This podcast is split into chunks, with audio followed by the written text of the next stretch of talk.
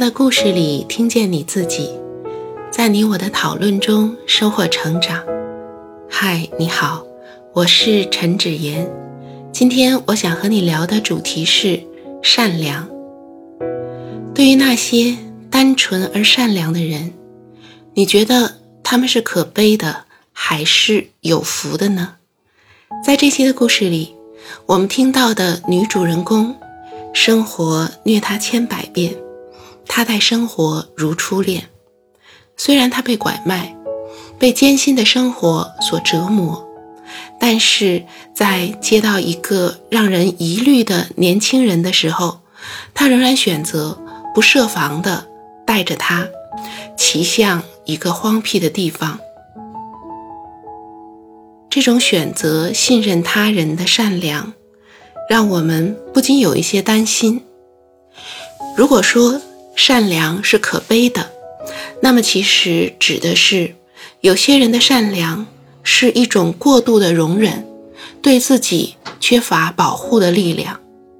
心理学家说，一个健康的人不仅能够健康的爱，而且要能够健康的恨。当我们非常爱一些事物、一些东西的时候，我们就有一种欲望。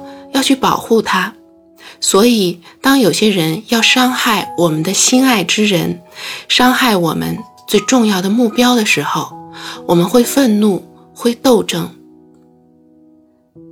一个健康的人，爱与恨的能力是坚固的，在善良的一面，也需要有力量可以去保护和抗争。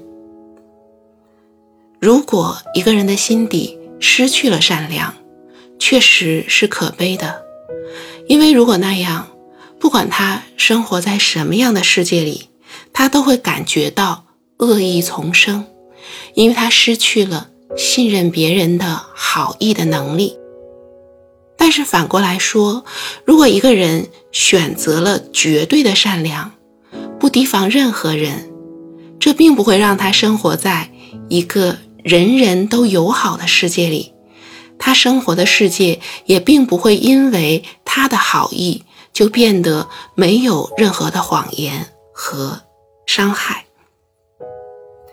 所以，当我们选择善良的时候，我们要考虑的是一种清醒而有力量的善良。女性在成长的过程中间，常常会得到的教育是要克制自己的愤怒和攻击性。所以，对于女性来说，表达很生气、发泄自己的愤怒，常常是需要突破一些文化阻碍的。当然，有时候我们也会看到，有一些女性，当她习惯了这样做的时候，发泄自己的愤怒、表达自己的恨意，也会过度。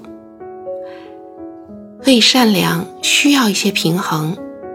故事中的女主人公。在经历了那么多伤痛之后，仍然心怀善良，是一件有福的事情。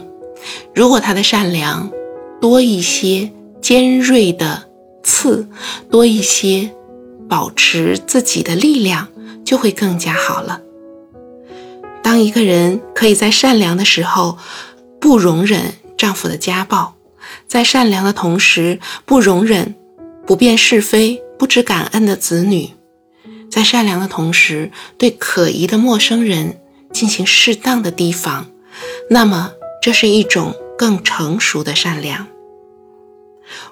无论是我们的财富、身体还是心灵，都不应该对其他人毫不设防。